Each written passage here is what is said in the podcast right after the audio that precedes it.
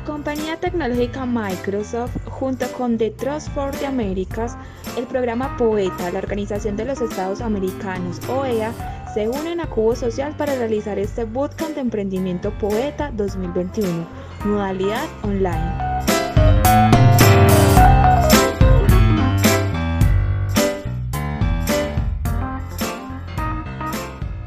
Hola, hola, emprendedores y emprendedoras. Bienvenidos nuevamente al podcast del Bootcamp de Emprendimiento Poeta 2021. Esta semana nos volvemos a encontrar con una nueva temática. Esta vez conversaremos un poco acerca de la resolución de conflictos. Nosotros la definimos como aquella capacidad que las personas y las organizaciones pueden aprender para observar, comprender muchísimo más allá los conflictos y poder crear soluciones y caminos para cambiar esa realidad o esa situación. Para esta conversación yo invité a Valentina que a través de una conversación que tuvimos con una invitada brasilera, ella es una emprendedora brasilera, experta en resolución de conflictos, nos dejó su perspectiva y aquí la traemos para ustedes. Bueno, esta experta invitada se llama Inaya Simones es doctora en sociología por la Universidad Autónoma de Barcelona, se graduó en cooperación y gestión cultural internacional, es emprendedora, es directora de la Casa de los Siete Proyectos y Producciones, Cursos y Consultoría, es coordinadora y representante en la ciudad de Salvador Bahía, en Brasil, del Centro Poeta Casa de los Siete. Entonces, traemos a Valentina que nos cuente cómo fue esa conversación acerca de la resolución de conflictos a través de esta experta Inaya. Y para esto tenemos una primera pregunta. ¿Qué hacer cuando sucede un problema dentro de los emprendimientos?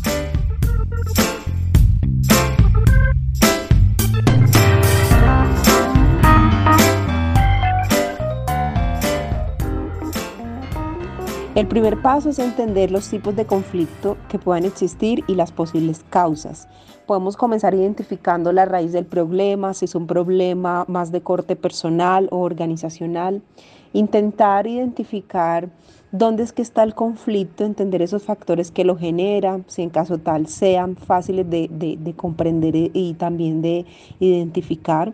Es muy importante escuchar a los dos lados, ver los diferentes ángulos que se pueda presentar en la situación.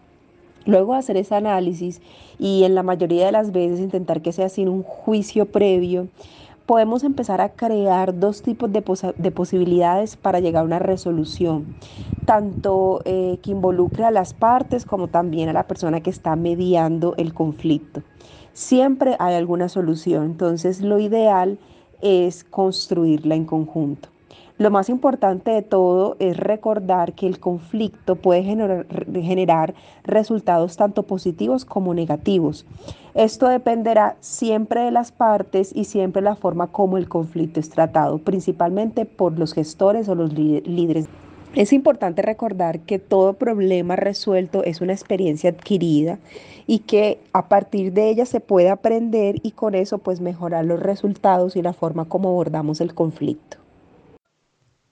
Escuchando un poco acerca de esa diferenciación que se hace entre los conflictos personales y los conflictos organizacionales, eh, me llevan a pensar en varias características, ¿cierto? Precisamente como hablamos de emprendedores con emprendimientos, pienso que de cara a lo personal existen situaciones o procesos que no controlamos, por ejemplo, como son las emociones. Entonces, una de las preguntas está dirigida a eso. ¿Cuál es el papel de las emociones al momento de resolver un problema dentro del emprendimiento? El papel de las emociones para resolver un problema es fundamental. Entender cómo funciona nuestra inteligencia emocional ayuda bastante.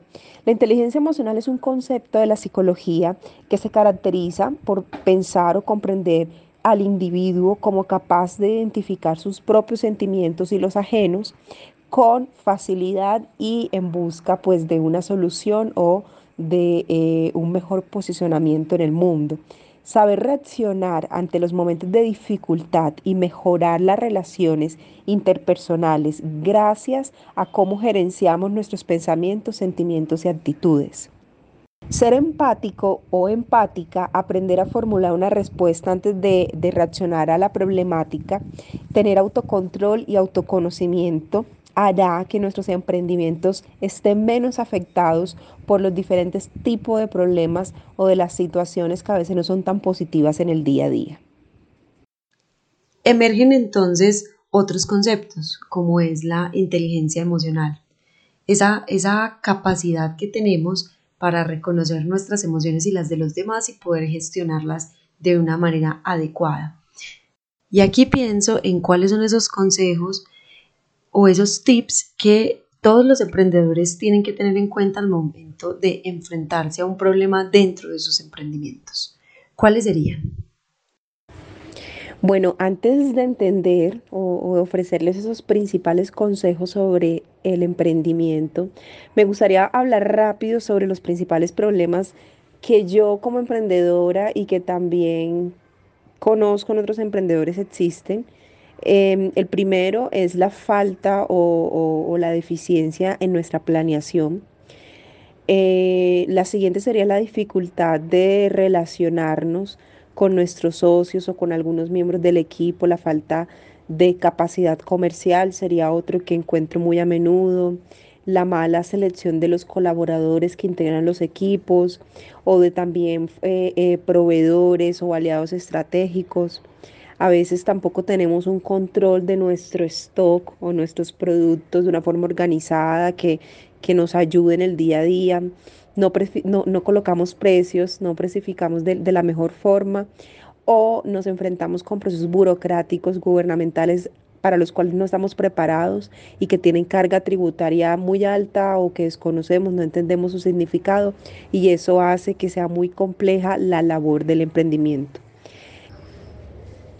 Ahora los consejos que me gustaría dejarles a los y las emprendedoras sobre esas situaciones problemáticas son, el número uno, no tengan miedo de enfrentarlos.